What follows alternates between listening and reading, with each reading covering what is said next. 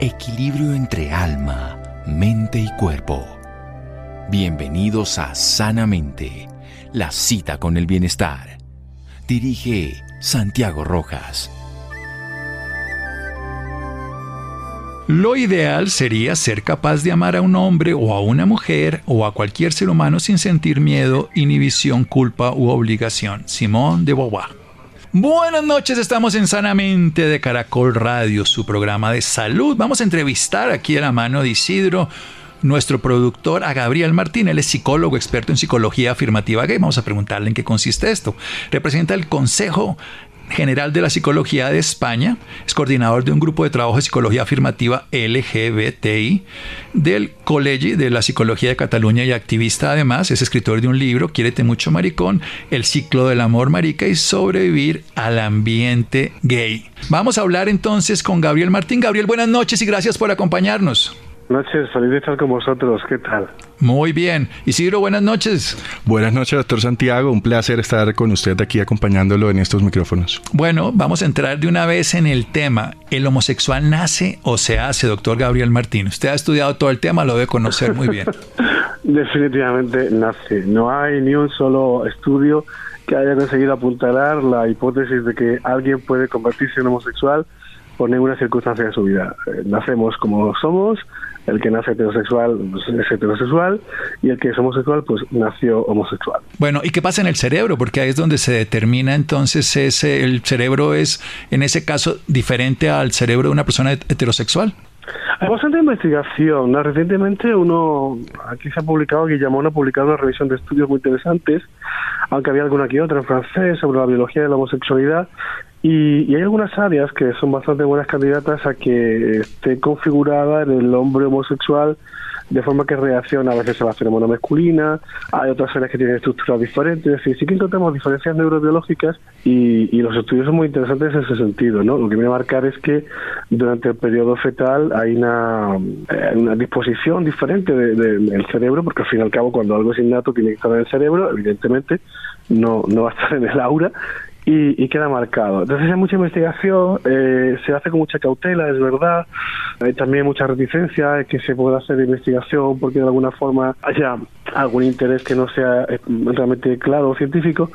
Pero, pero sí que se van encontrando cada vez más diferencias entre los eh, cerebros y las maneras en que los cerebros reaccionan en cuanto a hombres bueno, homosexuales y heterosexuales, incluso bisexuales también, que reaccionan de una forma pues a veces intermedia, a veces como los dos. según los estudios vas encontrando cosas muy interesantes. Muy bien, entonces nos queda claro, nace. Y así es, y punto. Y después vamos a hablar.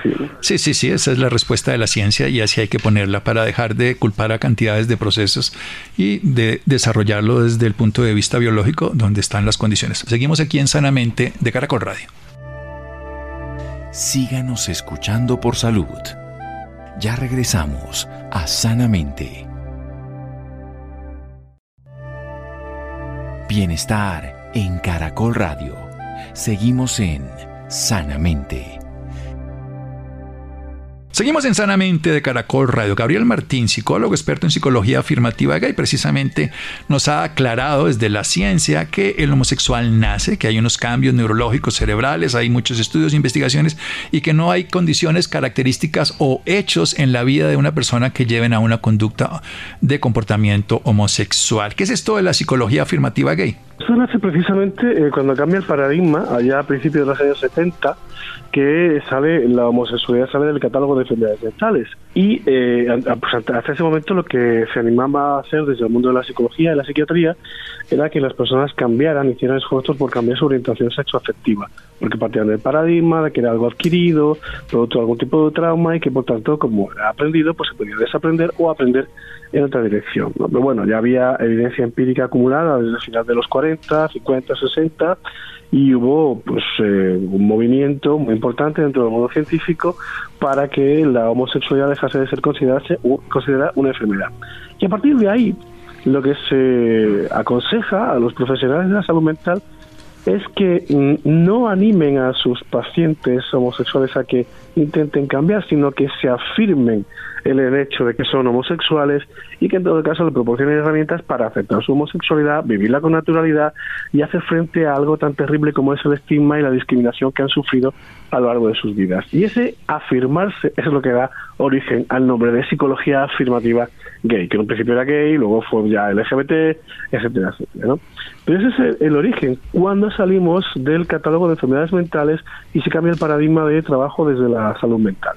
Gabriel, pero esto quiere decir que si necesitamos una psicología afirmativa gay es porque las personas heteros y las personas homosexuales tienen un bagaje emocional diferente? Bueno, es que la vida de una persona que pertenece a una minoría como ser LGBT, una minoría discriminada, eh, tiene unas exigencias emocionales muy superiores a las de una persona que no se encuentra en esta situación. Y ese es un fenómeno que también es muy estudiado, se conoce como estrés de las minorías y que afecta no solamente a población LGBT, sino también a, personas racializadas, otros colectivos que pueden ser discriminados como minorías religiosas, etcétera, ¿no? Esto depende de los, de los, de los países, quiero decir, pues en lugares donde haya más racismo, las minorías racializadas van a experimentar este estrés y en los países más LGBTI fóbicos, pues las minorías LGBTI van a experimentar este estrés, ¿no? Y, y, hay unos efectos, a esto que me refería, el efecto del estigma y todo aquello, que están claramente caracterizados desde el primer momento. De hecho, hubo mucha discusión para retirarlo del catálogo de enfermedades mentales porque algunos eh, psiquiatras aducían que si bien la homosexualidad en sí misma no podía ser un, bueno, quizá no era un trastorno, siempre venía acompañada de algún tipo de trastorno, neurosis, ansiedad, depresión, consumo de drogas, etcétera, ¿no? Y lo que se demostró es que esos problemas no eran causados por la homosexualidad, sino por la homofobia que estas personas habían recibido a lo largo de su vida, desde que eran pequeños, maltratos en los centros educativos, rechazo por parte de las familias, etcétera, etcétera, que provocaba todos estos eh, eh, trastornos y problemáticas. Es decir, no estamos hablando de, comorbilidades, estamos hablando de eh, problemáticas causadas por la homofobia de su entorno. Y claro, evidentemente una persona heterosexual nunca la han insultado por ser heterosexual, ni le han pegado, ni la familia la ha echado de su casa por ser heterosexual. O sea, esas mm. vivencias no las ha tenido que pasar una persona heterosexual, con lo cual, evidentemente, la vida y los resultados y las huellas que quedan van a ser muy distintas. Sin duda, hay una cosa de Turing, tal vez ustedes no saben, las personas que escuchan qué fue Turing, pero fue el inventor de las computadoras y salvó a cerca de 16 millones de personas en las bombas porque descubrió el código este famoso que tenían los alemanes y lo describió. Y luego fue condenado por homosexual y luego se suicidó por homosexual. Lo perdonó la, la, madre, la, reina madre de Inglaterra en el 2013, pero ya muchos años después de muerto, y le salvó la vida a personas. Y él no se suicidó por homosexual, se suicidó por el maltrato que recibió y la de entender. Decir que por que eso, eso me, salir de las enfermedades mentales y considerar que trastornos, no es la homofobia, era para ratificar esto. Eh, La historia de Turing efectivamente es totalmente ilustrativa al respecto, porque él no pudo soportar las, eh, el maltrato y que, al que le sometió la sociedad, incluso después de haber sido un héroe de guerra, porque salvó miles, efectivamente miles de vidas. Tremendo, tremendo. Doctor Gabriel, siempre que hablamos de la homosexualidad, siempre hay una raíz o hay una tendencia a hablar de la genitalidad.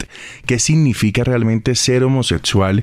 Porque sé que usted lo explica muy bien en su libro de la relación sexoafectiva, mucho más allá de la genitalidad. Cuando hablamos de homosexualidad, estamos hablando de, de quién te enamoras. Lo que define a alguien como homosexual es que se enamora de personas de su mismo género, de su mismo sexo.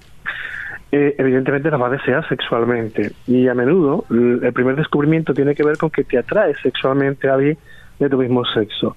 Pero lo que realmente define a una persona, lo que realmente distingue a una persona homosexual, es que se enamora de alguien de su mismo sexo. Es la parte afectiva, con quién quieres vincularte, con quién quieres tener un proyecto compartido para el resto de tu vida. Eso es lo que realmente hace, lo que define la orientación sexoafectiva de homos, heteros, bisexuales, etcétera.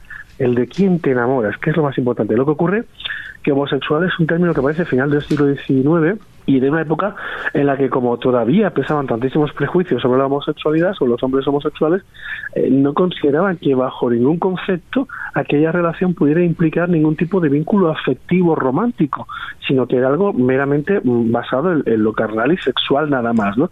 Por eso el, nombre incidía en lo de homosexual, pero debería haber sido homoafectivo, homoromántico, porque describiría la realidad mucho más precisamente. Excelente. Homo afectivo me parece que sería el término adecuado porque es básicamente de quién se enamora, de quién se quiere tener un proyecto, de quién se hace un acuerdo de convivencia, de quién se desarrolla un principio de afectividad y además en algún nivel de exclusividad, independientemente de los comportamientos que tengamos. Después hablaremos un poquitico de ese daño precisamente, volviendo no solamente al personaje que nombramos, sino a la historia de cómo está hoy en realidad la salud a través del comportamiento que usted conoce, no solo en Cataluña, sino en el mundo, siendo usted activista, de, las condiciones de las personas que están en la comunidad LGBTI. Seguimos aquí en un momento en Sanamente de Caracol Radio. Síganos escuchando por salud. Ya regresamos a Sanamente. Bienestar en Caracol Radio. Seguimos en Sanamente. Seguimos en Sanamente de Caracol Radio. Estamos hablando con Gabriel Martín. Él es psicólogo y experto en psicología afirmativa gay.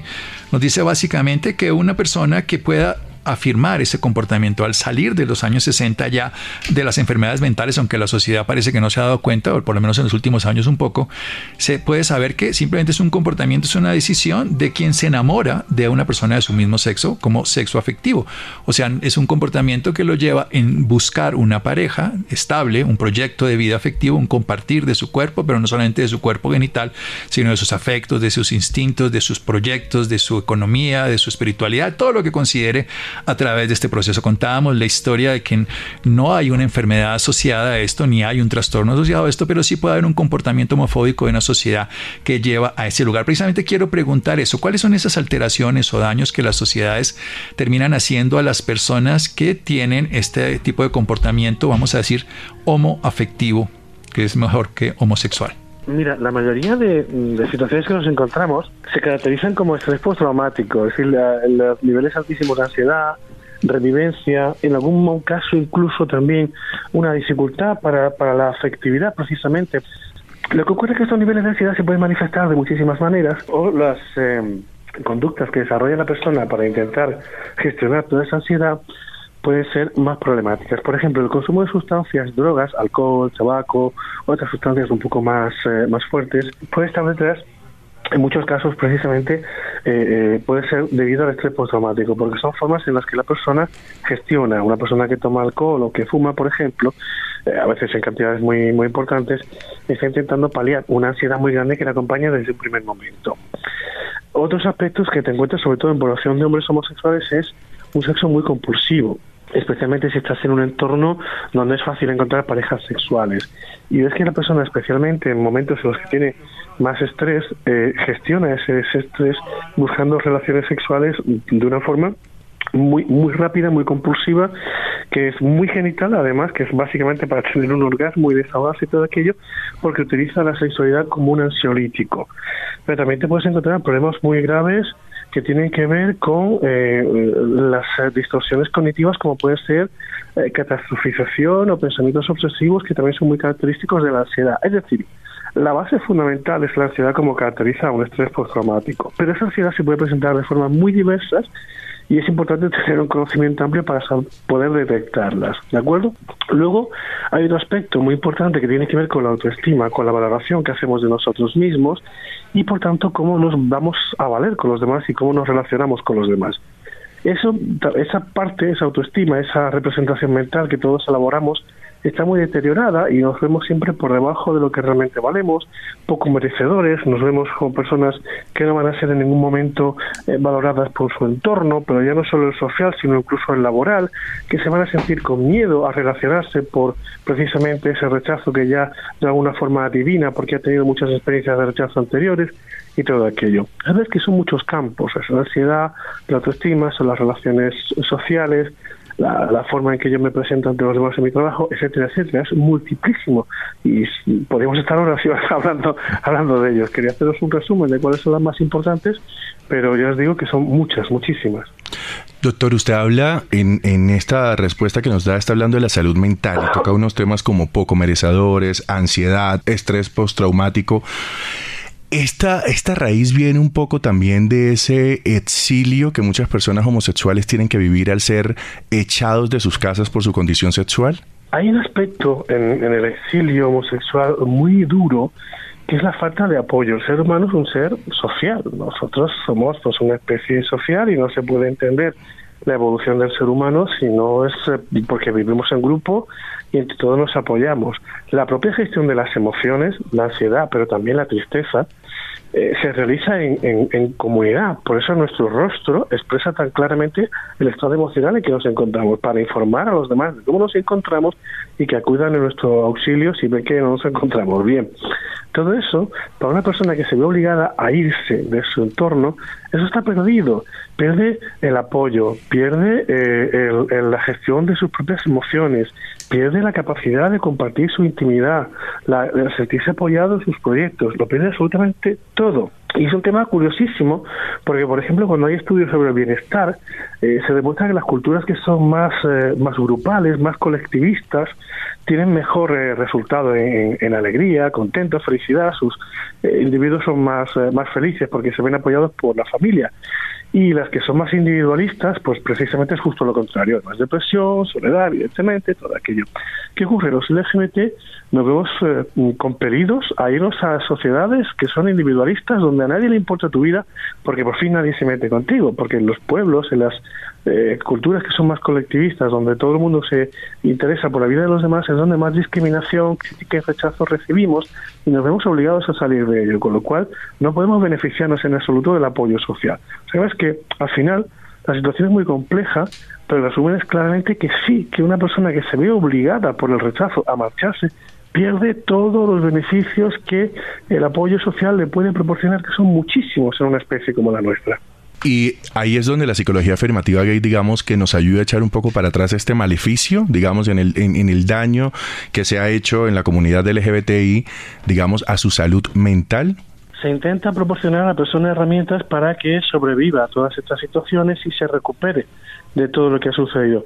Pero tenemos que tener presente que el ser humano en aislamiento no sobrevive y los esfuerzos también se tienen que dirigir a cambiar la sociedad en la que nos encontramos.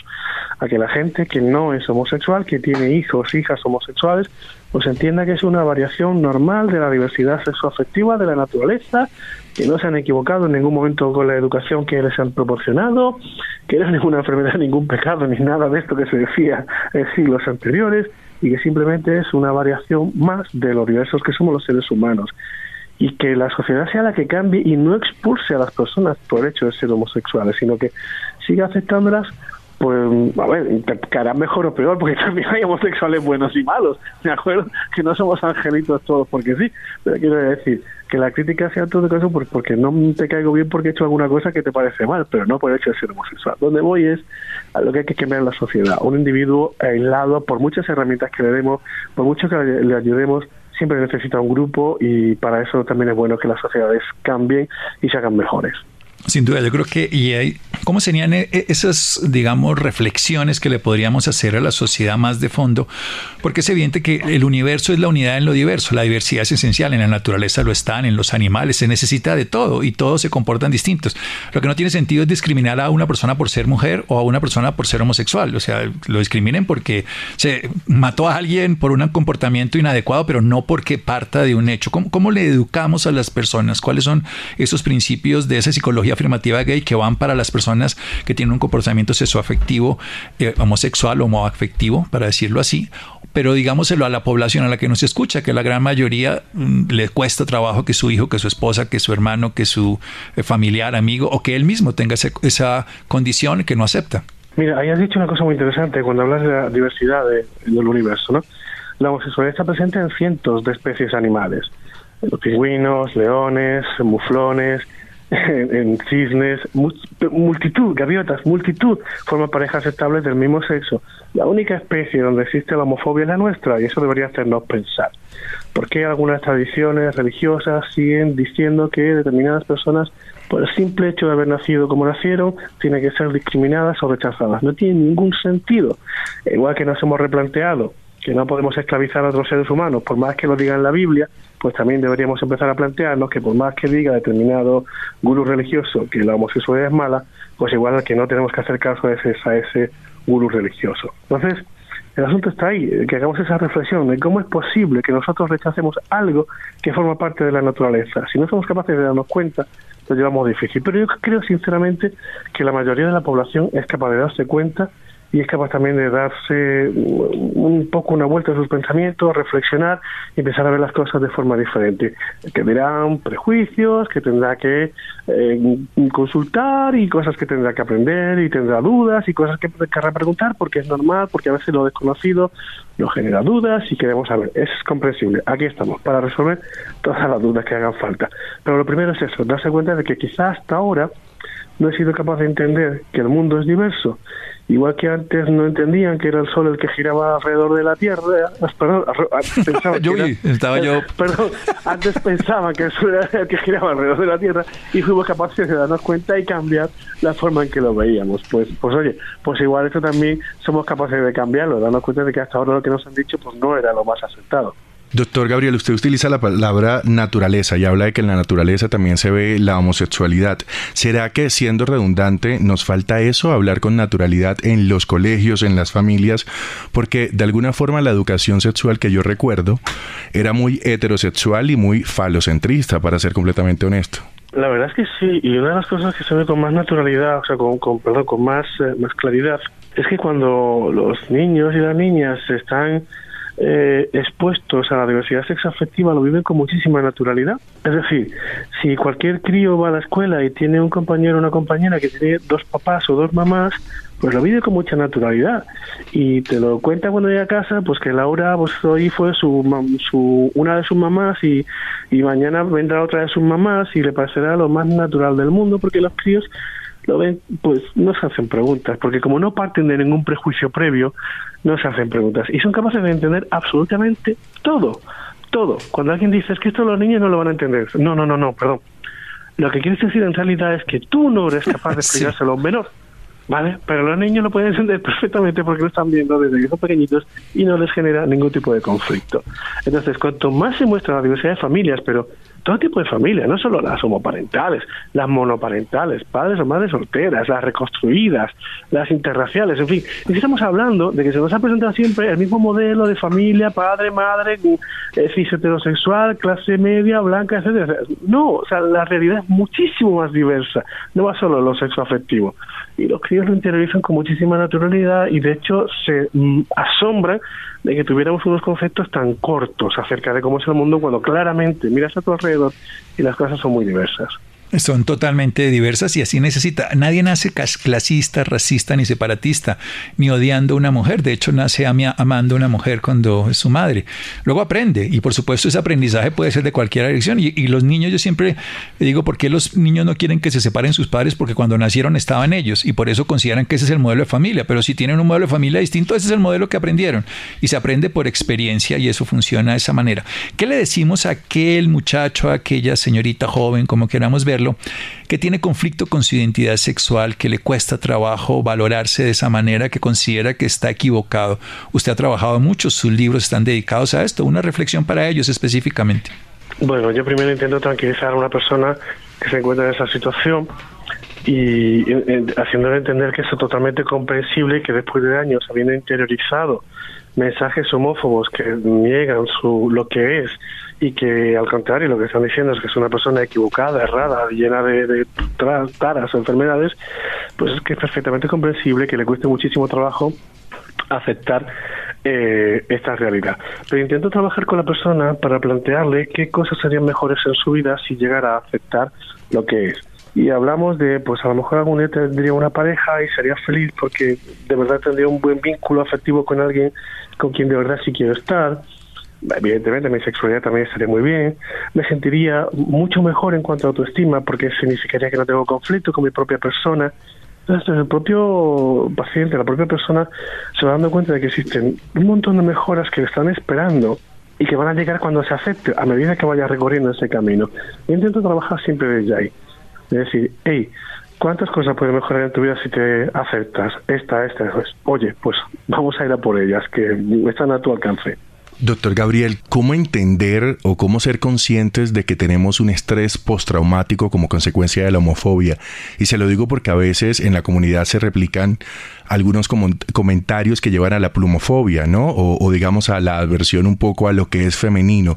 ¿Cómo una persona homosexual puede identificar que como consecuencia de la homofobia está sufriendo ansiedad, estrés postraumático o que no está asumiendo su diversidad sexual como debería? Pues mira, curiosamente es mm, la población LGBT es una de las poblaciones que tenemos los niveles más altos de ansiedad, pero a la vez somos una de las poblaciones que menos nos quejamos de ansiedad porque para nosotros es lo natural.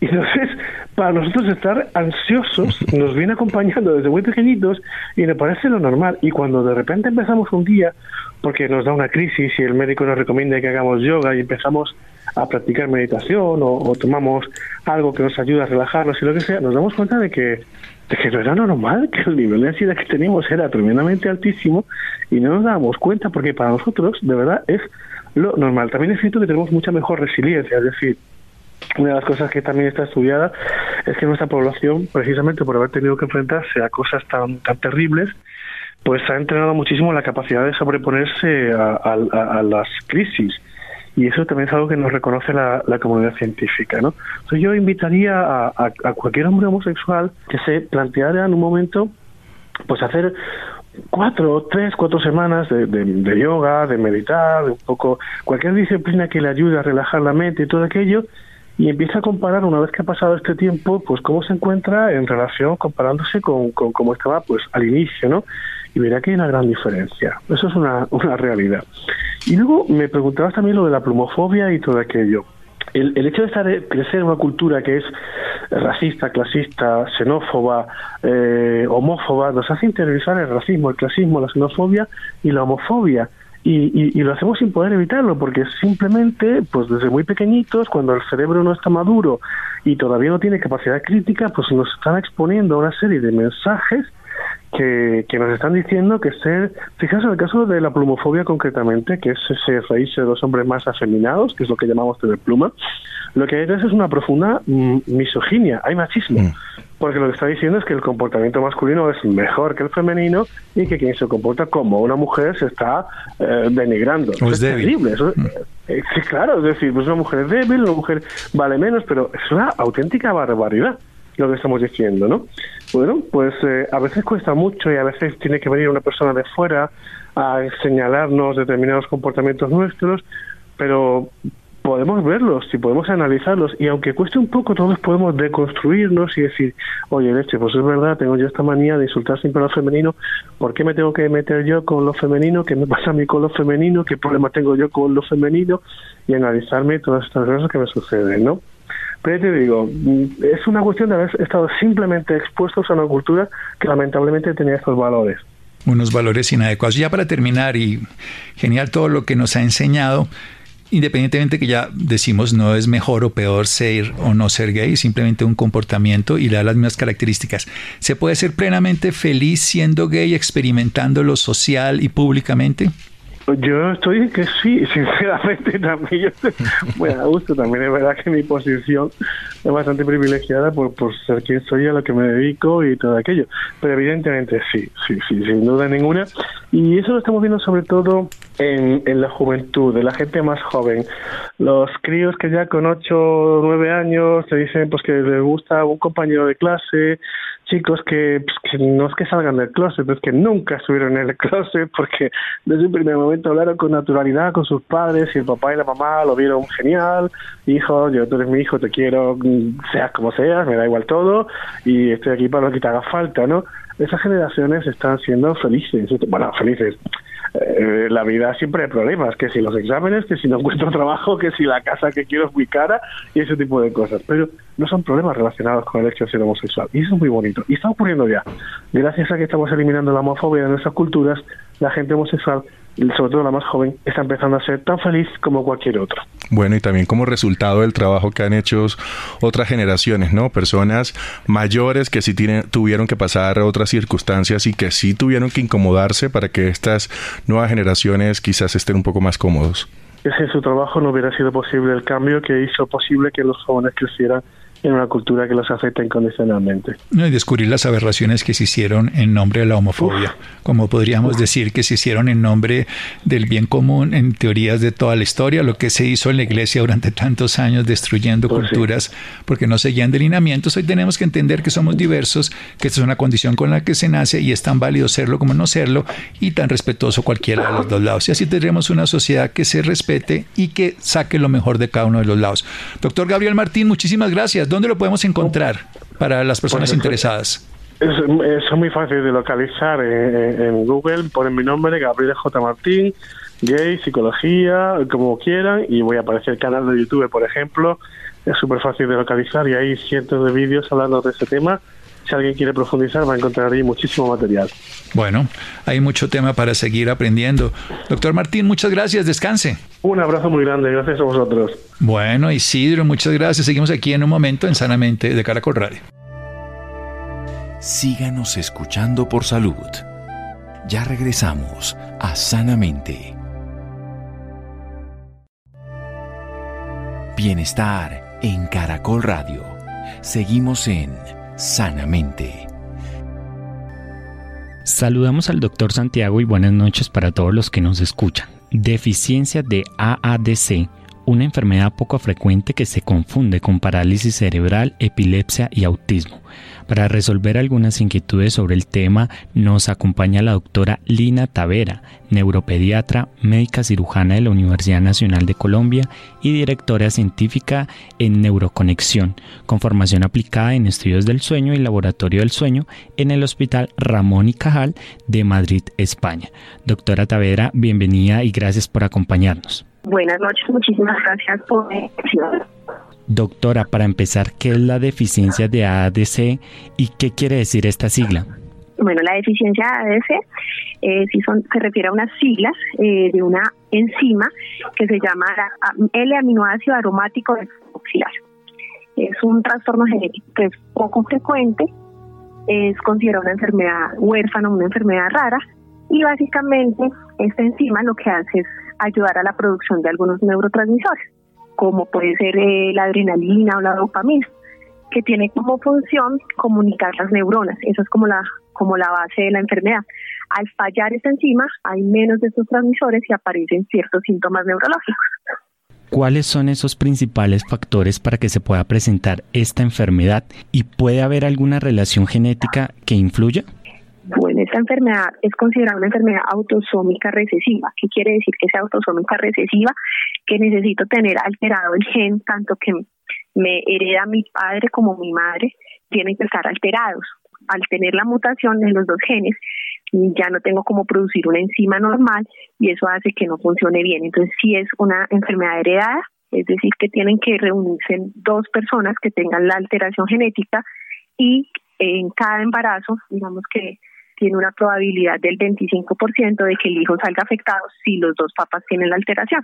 Doctora, ¿cómo se manifiesta y a qué edades se puede desarrollar esta enfermedad? Bueno, pues esta, esta enfermedad se nota eh, desde que el niño es bebé, eh, más o menos desde el tercer mes ya es claro, ya son claros los síntomas, incluso algunos niños pueden iniciar antes y pues eh, básicamente son niños que son hipotónicos, es decir, se parecen como de trapo, hay retraso en el desarrollo del, de cabeza, de gateo, del lenguaje, un retardo en su neurodesarrollo y pueden aparecer algunos movimientos anormales, entonces casi siempre aparecen algo que llamamos distonía, que son contracciones anormales eh, de las extremidades, a veces también del, de la cabeza, y eh, aparece algo que es como muy característico de esta patología que se llaman crisis oculógiras, que son movimientos extraños de los ojos, son como movimientos de, de vaivén de los ojitos, y eso es lo que llamamos crisis oculógiras, también son niños que tienen sudoración excesiva, hipersalivación, eh, pueden tener los párpados un poco caídos, algunos pueden tener diarrea a repetición eh, o cuadros pues, de diarrea prolongada, problemas de comportamiento, trastornos del sueño, epilepsia. Muchos de estos niños, como tú decías al inicio, pueden ser diagnosticados como parálisis cerebral o solo como epilepsia o secuelas de que algo haya pasado en el momento del parto del, del embarazo y, eh, y no se diagnostican adecuadamente y terminan con diagnóstico de parálisis cerebral porque se puede parecer clínicamente mucho Doctora, precisamente por qué se relaciona esta enfermedad con otras como la parálisis cerebral, la epilepsia y el autismo digamos que al, al, al, estar alterados los neurotransmisores que funcionan en la comunicación de las neuronas, pues hay muchísimas funciones que se van a ver afectadas. Y como estos niños tienen eh, retardo en el desarrollo y son niños que eh, convulsionan y que tienen y que tienen movimientos anormales, se van a parecer muchísimo a estos niños con diagnósticos de parálisis cerebral. Pero la gran diferencia con la parálisis cerebral, por ejemplo, es que en la parálisis cerebral siempre encontramos una lesión o una cicatriz de algo que pasó. Entonces fue un niño que le tuvo eh, una infección en, eh, de algún parásito como puede ser toxoplasmosis. Entonces le vamos a ver la cicatriz en el cerebro, le faltó oxígeno y vamos a ver la cicatriz en el cerebro. En cambio en estos pacientes, son niños que tienen estos diagnósticos y sus resonancias son leídas como normales, entonces no concuerda eh, el cuadro del niño con la resonancia normal porque como inicialmente es una eh, alteración funcional, no la podemos ver en las imágenes, en la resonancia. Entonces, digamos que es una, una de los tips que nos ayuda como a poner una alarmita de, eh, de que puede tratarse de algo más, es tener diagnóstico de parálisis cerebral y tener una imagen normal. Ahí nos abre la puerta a todas las enfermedades genéticas, pero también dentro de estas eh, que puedan causar parálisis cerebral y dentro de estas está el déficit ADC. Doctora, a nivel de estadísticas, en Colombia, ¿cuántos casos se conocen o se han atendido? Pues mira, es una enfermedad que es muy rara. Eh, cuando uno revisa la literatura, hablan de una prevalencia que es de menos de un paciente por cada millón y eh, eso hace que pues que la cataloguemos como una enfermedad huérfana. En Colombia hasta ahorita, digamos que sí se han sospechado casos, pero que esté confirmado uno que es en el Tolima y el otro que estaba en estudio en Bogotá pero es, es, raro, ¿no? Es una enfermedad que no es tan frecuente. Y por ser tan rara, pues sí nos toca estar como más alertas y como tenerla en mente para poderla diagnosticar. Precisamente hablemos de eso, doctora. ¿Cómo se diagnostica y qué tan importante es un diagnóstico oportuno? Eh, el diagnóstico oportuno es esencial, sobre todo en estas enfermedades que nosotros llamamos que son neurodegenerativas, porque casi siempre son niños que son inicialmente sanos eh, o pues no tan sintomáticos, no se notan tanto los síntomas y a medida que van creciendo como que empiezan a eh, perder algunas funciones o no desarrollarlas y el inicio de los tratamientos en los que ya hay tratamiento pues es, es, es esencial hacerlo de forma temprana antes de que el paciente empiece a ser muy sintomático, ¿cierto? Entonces eso hace que el diagnóstico temprano sea esencial para casi todas las enfermedades neurodegenerativas con las que hoy en día contamos con tratamiento.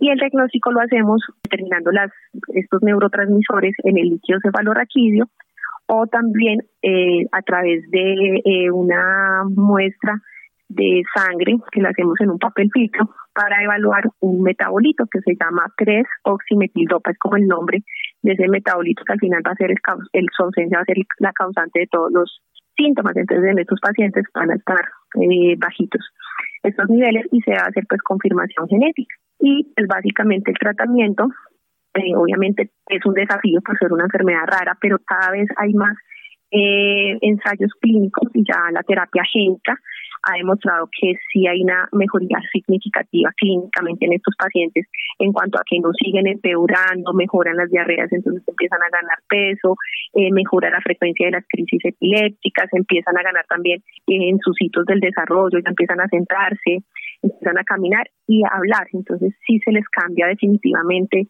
el panorama de estos pacientes, porque antes no hacíamos nada en cuanto a manejo curativo, sino solo manejo de los síntomas. Ahorita pues obviamente tenemos que seguir haciendo todo eso, pero además sí tenemos cómo modificar como esa historia natural de la enfermedad que es hacia el deterioro y la muerte. Eh, la terapia génica lo que hace es a través de un virus inyectar como parte del material genético que uno ha perdido y hacer que la enzima, que el mismo gen empiece a producir la enzima. Eso es básicamente lo que se hace, terapia génica. Doctora, ¿podemos hablar de algunos cuidados o recomendaciones a tener en cuenta para la prevención? Pues sí es importante una vez que sí hay el diagnóstico en la familia, eh, que se haga algo que se llama consejería genética y la consejería genética es evaluar el riesgo de que esto se repita en otro familiar o que en la misma familia, pues en los mismos papás que quieran tener otro hijo, la probabilidad de que esto repita. Por eso también es importante, sobre todo para el núcleo familiar y pues los familiares cercanos, conocer el diagnóstico preciso y poder hacer esta consejería genética. Doctora, y por último, ¿Qué trabajo e iniciativas están desarrollando para la atención y diagnóstico para este tipo de enfermedades poco conocidas? Pues en general para, para todas las patologías que llamamos huérfanas y sobre todo con ADC, eh, lo, lo que más se está trabajando en este momento es en educación médica, porque a veces eh, no no sospechamos estas enfermedades porque realmente uno para sospecharlas tiene que tenerlas en mente, ¿no? Y tiene que de pronto haberlas leído y a veces como son tantos durante la formación como médicos no tenemos la posibilidad de conocerlas todas. Y digamos que las campañas que se están haciendo es en educación médica, en mejorar esa parte, ya que estamos pues en, un, en una era de cambios donde la donde eh, toda esta terapia génica ya es una realidad, hasta hace muy poco pensábamos, bueno, ¿cuándo va a haber terapia génica para la mayoría de estas enfermedades? Pues ya las estamos teniendo para las que dentro de las raras son las más frecuentes o las que tienen esa posibilidad. Ya se está trabajando en muchos ensayos ya clínicos, aquí en Colombia ya tenemos la posibilidad de algunas terapias génicas están apenas llegando y pues pensábamos que esto iba a ser el futuro, pero ya estamos viviendo el futuro en cuanto a esta parte de ingeniería genética en, el mundo entero. Entonces sí, lo más importante ahorita es poder identificar los pacientes de forma temprana. Lo otro que en enfermedades huérfanas se ha trabajado mucho es en poder hacer el tamizaje neonatal.